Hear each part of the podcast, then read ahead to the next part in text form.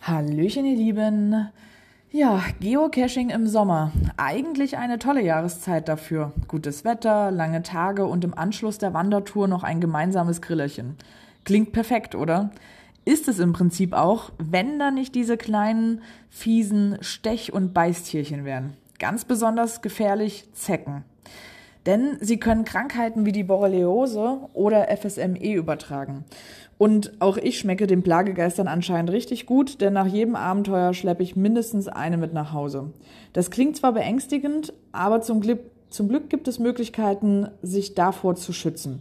Nichtsdestotrotz, man sollte das alles nicht unterschätzen. Aber der erste Schritt ist schon mal die richtige Kleidung. Wenn ihr euch in gebüschreichen oder bewaldeten Gebieten aufhaltet, tragt am besten lange Hosen und geschlossene Schuhe. Das verringert die Chance, dass Zecken auf eure Haut kommen. Außerdem solltet ihr regelmäßig euren Körper nach Zecken absuchen. Also eigentlich am besten direkt nach der Tour alles durchchecken und vergesst dabei nicht die schwer zugänglichen Stellen wie die Achselhöhlen oder den Haaransatz, denn Zecken können sich überall verstecken.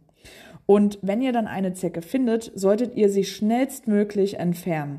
Verwendet dafür am besten eine Zeckenzange oder eine Pinzette und zieht diese dann gerade raus, ohne sie zu quetschen oder irgendwas abzureißen.